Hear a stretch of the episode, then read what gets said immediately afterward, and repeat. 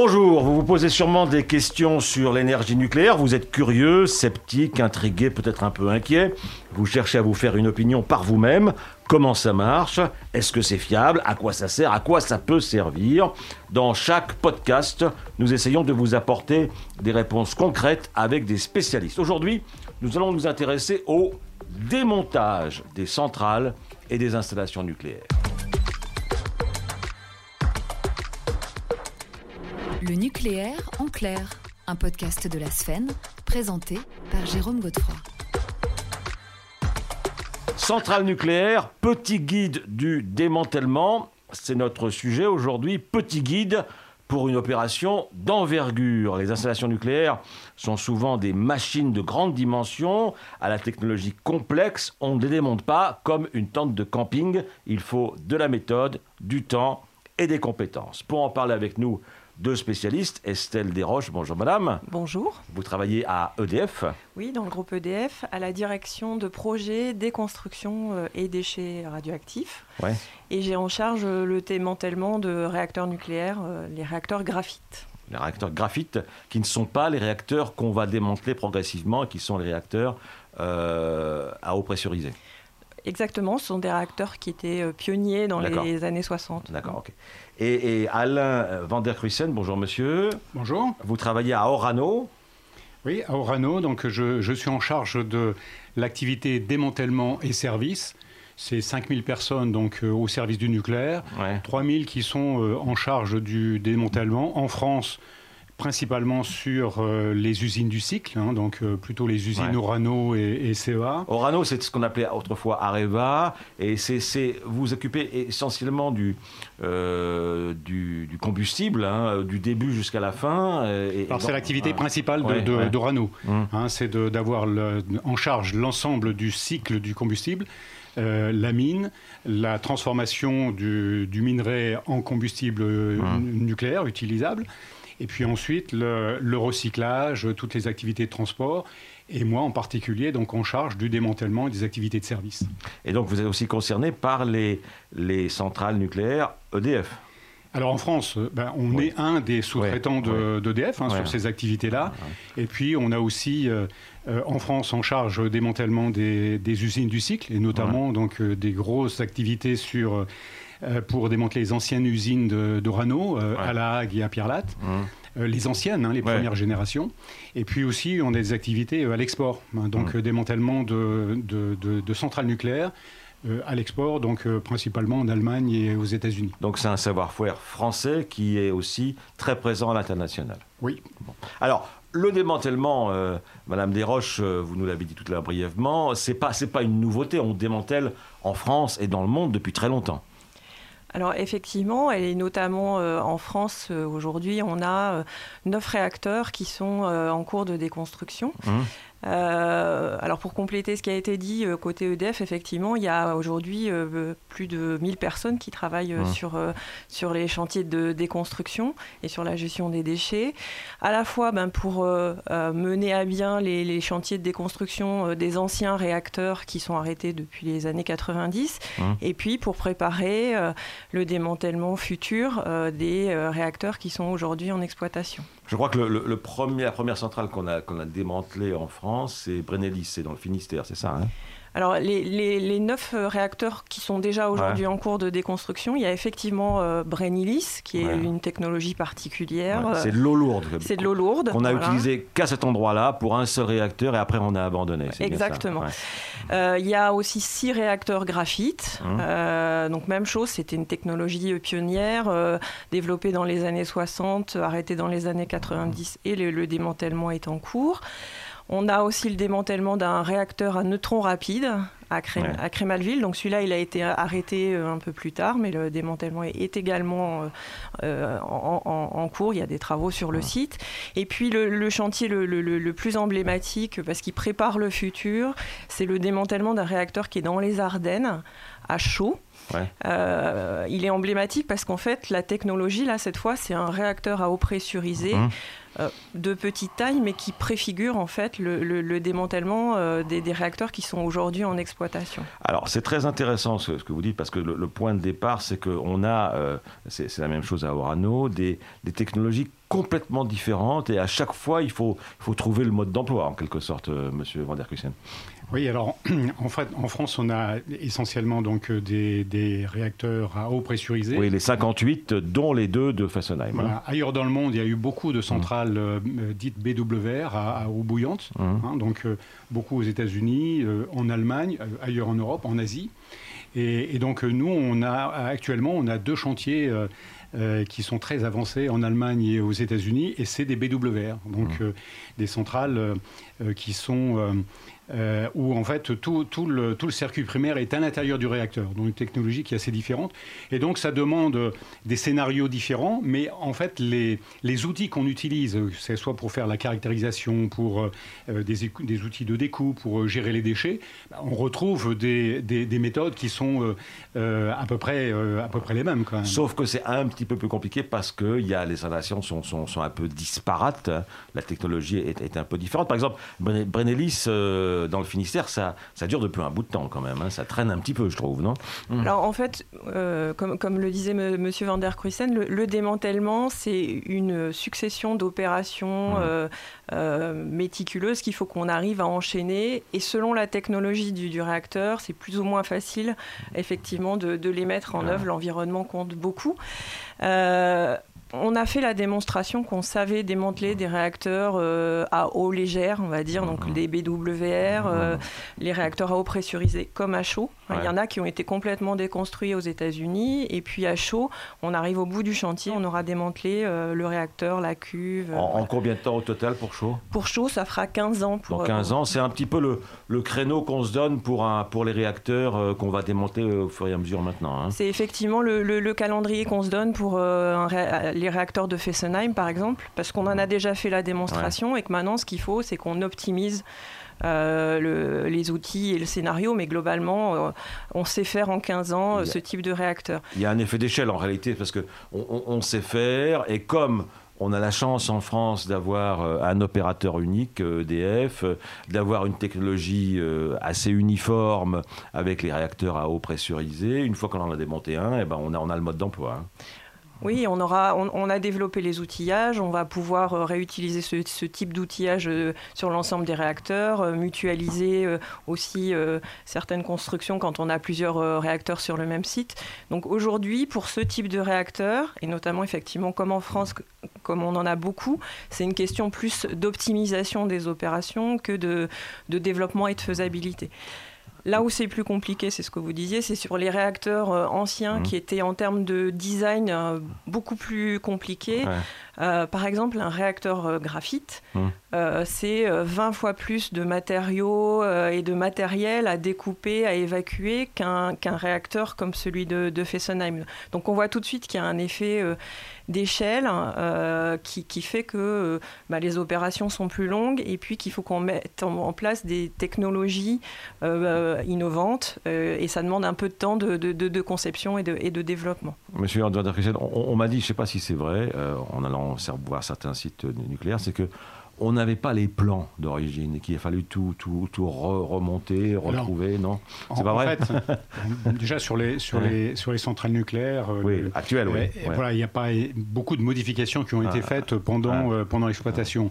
Euh, où on a plus de difficultés d'évolution pendant l'exploitation sont effectivement sur les usines du cycle. on a des usines, pour certaines, qui datent des années 50, fin des années 50 et du milieu des années 60, où il y a eu quelques transformations. Et, et donc, à l'époque, il y avait des remises. Euh, et c'est souvent des prototypes en plus. C'est souvent bah, c'est toujours des prototypes. Dans en fait, euh, dans toutes les usines du cycle, toutes hum. les usines qui permettaient de de, de, de, faire le combustible et ensuite de, séparer l'uranium et le plutonium, hein, notamment aussi dans les usines militaires, en fait, ça a toujours été euh, des, des, prototypes. Il n'y a pas eu d'effet, il n'y a pas eu d'effet d'échelle. Et donc, on a effectivement quelques quelques surprises. Mais aujourd'hui, on utilise justement des, des innovations, du scan 3D pour reconstituer euh, la, réalité de ce qu'il y a dans les installations. Alors, euh, qu'est-ce qu'on fait euh, D'abord, est-ce qu'on démantèle tout de suite ou est-ce qu'on attend un peu que ça refroidisse, si j'ose dire? Alors, pour, euh, pour, le cas des, des, réacteurs, en fait, avant de démanteler, il faut qu'on obtienne une autorisation réglementaire. Il faut un décret. Mmh. Euh, donc, par exemple, si on prend l'exemple de, de, de, de Fessenheim, euh, les, les, installations se sont arrêtées l'année dernière. On a déposé quasi en même temps un dossier de démantèlement auprès des, des autorités qui vont instruire ce dossier. Euh, il y aura aussi une enquête publique pour soumettre en fait euh, ce dossier euh, à l'avis notamment des, populations locales. Mmh. Et à, l'issue de ce processus d'instruction, on aura effectivement un décret qui nous autorisera à faire le démantèlement. Il faut à peu près 4 ans pour, pour, pour ce processus d'instruction. Alors pendant ces quatre ans, il se passe des choses. Hein. Mmh. Euh, notamment, on évacue euh, tout ce qui, tout ce qui crée le, terme euh, radioactif le, plus important. Donc on, est, on évacue le combustible. Qui, est présent à la fin de l'exploitation. Donc il faut d'abord qu'il refroidisse un peu dans les piscines du réacteur. et C'est dans, dans le cœur du réacteur, c'est là où se trouve finalement le point le plus fort de la réactivité. Oui, et donc une fois qu'effectivement on a évacué ce combustible qu'on envoie euh, dans les usines de Rano à Lag, euh, il y a à peu près 99,9% de la radioactivité euh, mmh. qui, est, qui, est, qui est évacuée. Pendant cette phase-là aussi, on, on, évacue euh, tous les effluents radioactifs qu'il y a dans le circuit primaire. Donc cette phase de, préparation, elle nous permet vraiment, euh, au moment où on a le décret, euh, de pouvoir démarrer les, opérations de démantèlement, mais dans un, environnement qui est effectivement beaucoup moins radioactif, puisque mmh. la quasi-totalité du terme source a été évacuée. Monsieur Van der à Orano, vous, avez la, la vision internationale. Est-ce que d'autres pays procèdent différemment et attendent euh, avant de démanteler vraiment? Oui, alors une des différences essentielles, c'est surtout les États-Unis, mmh. hein, qui ont euh, une, comment dire, un principe dit de safe store et qu'on dirait en français euh, de, mise sous cocon. donc la centrale, dès qu'elle est mise à l'arrêt, comme vient de le dire Estelle, on, enlève le, combustible. Mmh. Et on enlève, le, on, rince le maximum pour diminuer le, euh, tous les, enlever tous les produits de, donc, euh, actifs. Et puis euh, ensuite, ils ferment la centrale. elle est toujours sur surveillance, évidemment. Et puis ils attendent 5, 10, 15 ans. Mmh. Et, et, ça permet en fait deux choses. Donc c'est aussi dans l'état d'esprit américain. Hein à la fois de diminuer la radioactivité, parce que la radioactivité dans une centrale, quand on a enlevé le combustible, c'est surtout du cobalt 60 qui euh, Et ça baisse naturellement. Voilà, euh, tous les 5 ans, ça divise par deux, mmh. donc, euh, mmh. donc finalement, ça baisse assez rapidement. Et, et puis d'autres, par ailleurs, il, il, continue en fait à constituer le fonds financier oui, pour faire le démantèlement. Ah Alors qu'en France, euh, euh, quand on démarre le démantèlement, quand on arrête, en fait, on est censé et on a euh, mmh. le, financement pour faire le démantèlement. Mmh. Voilà, c'est des principes assez différents et c'est ce qu'on fait actuellement sur les centrales qu'on a, qu'on est aux États-Unis. On, va, on est en train de démarrer une, le démantèlement d'une centrale en, en Floride qui a été fermée pendant 10 ans. Hum. Alors donc, on, retire d'abord hein, le, plus dangereux, le plus sensible, c'est-à-dire euh, tout ce qui est dans le cœur, on, l'entrepose dans les piscines. Bon, voilà. mais après, qu'est-ce qu'on fait? Après, c'est essentiellement du béton, euh, Estelle Desroches. Alors, c'est euh, du béton, mais c'est aussi beaucoup euh, de, tuyauterie, euh, de matériel. Il y a beaucoup de tuyaux dans les centrales nucléaires, c'est extraordinaire. Donc en fait, il y, a, on va dire, il y a, il y a trois grands types d'opérations. Il y a ce qu'on appelle du démantèlement électromécanique. Mmh. C'est effectivement euh, découper et évacuer tous les matériels mmh. qui, qui, qui, étaient présents dans la centrale. Alors, dans la centrale, il y a des zones qui sont conventionnelles, c'est-à-dire qui n'ont jamais vu de radioactivité. Il y a des bureaux, par exemple. Il y a des bureaux, mais il y a aussi, par mm. exemple, euh, euh, la salle des machines, l'endroit où on produit l'électricité. Là, il n'y a pas eu de, radioactivité, donc on découpe et très souvent, euh, on, recycle l'essentiel de, de, ces matériels. Mm. Voilà, on l'utilise même pour, pour les pièces de rechange pour, pour, pour, les, pour les autres centrales. Alors, il y, a, forcément, M. Van der Kressen, il y a, il y a des déchets. Qu'est-ce qu'on fait des déchets? Alors, il y a différents types de déchets d'abord. Voilà, il y a différents types de déchets. C'est bon, des déchets de, comment dire, très faiblement euh, euh, actifs. Euh, déjà, il y a ceux qui ne le sont pas, hein, et ça vient de dire. Donc, bon, là, ça part en conventionnel. Ensuite, il y a du déchet très faiblement radioactif. Et ensuite, on, peut évoluer jusque donc des déchets de, de, haute, activité. Et là, on va retrouver ça essentiellement dans les matériaux qui ont été activés pendant, pendant toute la, partie d'exploitation de la centrale. Et donc, c'est la cuve et tous les matériels qui est à l'intérieur de la cuve. Et là, évidemment, ça demande beaucoup plus de précautions pour, euh, euh, pour démanteler. D'ailleurs, au Renault, on s'est spécialisé dans cette partie-là, puisque euh, c'est un peu notre spécificité. Et, donc, il y a ensuite tout un ensemble de, protocoles à respecter pour conditionner ces déchets et les envoyer donc sur les centres de, de stockage de l'Andra en France. Par exemple, la LAG. Hein. Euh, le, matériel qui est, qui est démantelé sur les centrales, en dehors du combustible qui va là, tout le reste du matériel va à l'Andra, donc euh, plutôt de, dans, dans, dans, l'aube. Mhm, d'accord. Alors, euh, ça prend du temps, parce que c'est une opération très technique, mais avec un personnel finalement assez restreint, hein, Estelle. En fait, oui, sur, sur une centrale en déconstruction, il y a à peu près 10% euh, du personnel d'une centrale. Euh, en... Une centaine au lieu de 1000, quoi, en gros. Exactement. Euh, après, il y a effectivement les gens qui, qui, s'occupent des travaux sur la centrale, mais il y a aussi des équipes d'ingénierie, de gestion de projet et qui, qui, développent toutes les machines en amont pour pouvoir réaliser toutes ces opérations. Donc, dans le groupe EDF, il y a plus de 1000 personnes qui sont mobilisées sur, sur, sur, sur ces opérations de démantèlement de gestion des déchets. Et effectivement, on travaille aussi beaucoup avec des partenaires industriels, euh, soit, soit, soit des, partenaires industriels de la filière nucléaire classique, mmh. mais aussi euh, du, du, du, BTP, puisqu'on a des opérations d'assainissement, de démolition qui mmh. relèvent effectivement de, ces métiers-là. Et Alain Van der Christian, c'est pas forcément, c'est même pas du tout les mêmes qui exploitent euh, les installations et qui les démantèlent. Non, puisque c'est des métiers différents. Ouais. Donc, euh, évidemment, dans le démantèlement, on va utiliser des bases de métiers euh, équivalents. Quand on va démonter du, euh, des, des, matériels électromécaniques, on a des techniciens et des opérateurs qui ont des bases de formation électromécanique. mais ensuite, on leur donne une spécificité nucléaire pour être capable de travailler dans des environnements qui sont contraints et, complexes. Hein. Et, puis, et puis ensuite, on leur donne aussi des formations et une expérience euh, pour euh, euh, faire le démantèlement proprement dit. Donc l'argument qu'on entend parfois du, démantèlement qui va créer de l'emploi, c'est pas tout à fait vrai. Quoi, hein. oui, c'est un leurre. Enfin, en tout cas, ça crée de l'emploi dans certains côtés, mais il faut avoir en tête que dès qu'on arrête une installation, bah, il y a des emplois en moins par ailleurs. Alors, il y a une expression que j'adore dans votre domaine, c'est le retour au vert. Qu'est-ce qu'est-ce que c'est, Estelle Desroches? C'est euh, donc quand, on réalise euh, l'opération de, démantèlement, euh, le but c'est à la fin de pouvoir rendre le site réutilisable à, une autre. On voit la pelouse là, c'est ça. Alors dans, dans, notre cas, c'est pour effectivement une utilisation industrielle autre. Parce qu'il n'est pas question de, de, mettre des habitations, des choses comme ça. Et puis, puisque ce sont des installations industrielles, autant remettre de l'industrie parce qu'il y a tout ce qu'il faut pour. Effectivement, donc c'est mmh. ce qu'on met en avant. Il y a déjà autour euh, euh, toutes les servitudes pour, pour, mmh. pour reconstruire euh, une installation industrielle. Donc on pense que c'est optimisé de, jusqu'à cette étape-là et de reconstruire derrière. Alain Van on a parlé d'argent tout à l'heure rapidement.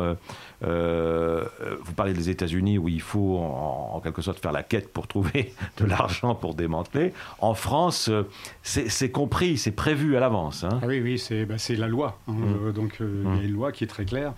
Et donc, euh, on doit constituer euh, donc, euh, tous les fonds de démantèlement qui, pour les installations les plus emblématiques, hein, donc les mmh. centrales nucléaires et toutes les usines du cycle, on doit en plus bloquer ces fonds sur des fonds dédiés. Hein. donc non seulement on a fait des provisions, mais il y a l'argent en cash, si on peut dire. Le, nucléaire, c'est déjà payé avec, avec le reste de, l'exploitation. Voilà, ça se constitue mmh. au, fur et à mesure de l'exploitation, donc pour pouvoir, au moment où on démarre le démantèlement, avoir les fonds disponibles et, de pouvoir financer toutes ces opérations. Euh, les technologies évoluent. Hein. vous faisiez allusion tout à l'heure rapidement aux, robots, aux, simulations en, 3D. Euh, qu'est-ce qui a changé par rapport au début du démantèlement Estelle? Alors effectivement, aujourd'hui, on, introduit de plus en plus les, possibilités que nous offre le numérique et la robotique pour euh, mieux organiser euh, nos, opérations, donc les simuler avant de, les réaliser sur le terrain. Donc on a effectivement des jumeaux numériques de nos installations et on, conçoit euh, nos opérations et on, forme nos opérateurs avant même qu'ils les réalisent sur le terrain. Donc ça nous apporte énormément sur ce point-là. Et puis le, le, deuxième point, c'est effectivement euh, ce, que, ce que nous, peut nous apporter la robotique, euh, l'intelligence artificielle, parce qu'on on, on, on, doit aller euh, sur le terrain. Il vaut mieux éviter effectivement d'y envoyer des hommes. Et on répète plusieurs fois la même opération. Donc l'intelligence artificielle peut aussi apporter des choses de ce point de vue-là quand on a un geste très répétitif. Le, cumul robotique et intelligence artificielle est, est un plus. Même chose chez Rano. Oui, donc euh, bah, d'autant plus qu'on doit faire beaucoup d'investigations sur les, sur les installations du cycle où là, il y a, on a, des, des, matériaux très très radioactifs, hein, puisque c'est là où on a euh, découpé les combustibles et fait les séparations chimiques. Et donc on fait beaucoup d'investigations, donc avec des méthodes euh, très très modernes. Et je dirais dans l'ensemble, c'est aussi ce qui fait que euh, on a une activité qui est très dynamique, où il y a mmh. beaucoup de jeunes, mmh. beaucoup d'innovations, sans avoir de barrières technologiques. On n'invente pas de, de je dirais, des, des, des nouvelles technos, ça peut arriver, mais c'est pas très, pas très, pas très fréquent. Euh, par contre, on utilise beaucoup de, technologies qui, utilisent, qui sont utilisées par ailleurs, qu'on adapte et que euh, euh, ben, aux, contraintes du nucléaire. Petite question personnelle pour, pour conclure. vous êtes des démolisseurs, hein, tous les deux dans votre genre. c'est pas un peu triste, Estelle? Ah non, moi je trouve qu'on a une, une, activité qui est très utile parce qu'effectivement, euh, on, boucle la boucle. Quoi. les, réacteurs, si on veut en, construire d'autres demain, il faut qu'on fasse la preuve euh, qu'on sait aller jusqu'à la fin de vie de ces installations. Donc euh, voilà, on est utile. Oui, ben, je pense déjà, déjà on, démantèle des installations qui sont très très vieilles. Donc euh, et qui, ont un look aussi qui est, euh, voilà, qui est très, très, très ancien. Donc euh, on n'a pas l'impression de démanteler un outil qui est encore en mmh. fonctionnement ou, qui peut encore fonctionner. Par ailleurs, je pense qu'effectivement, on est très utile parce que on, finit la boucle du nucléaire. Mmh. Et je pense que c'est sûrement l'industrie qui gère le plus globalement l'ensemble de son cycle et euh, qui est capable de ne euh, pas laisser de friches industrielles et, de et, d'arriver euh, à, donc à, boucler la boucle et donc on contribue beaucoup à, la belle image du nucléaire en fait. Merci à vous deux. On en sait beaucoup plus maintenant sur le démantèlement. Merci à Estelle Desroches d'EDF et Alain Van de Rano. Vous pouvez retrouver ce podcast et tous les autres podcasts produits par la Sfen chez vos diffuseurs habituels et sur le site de la Sven, sven.org. À bientôt.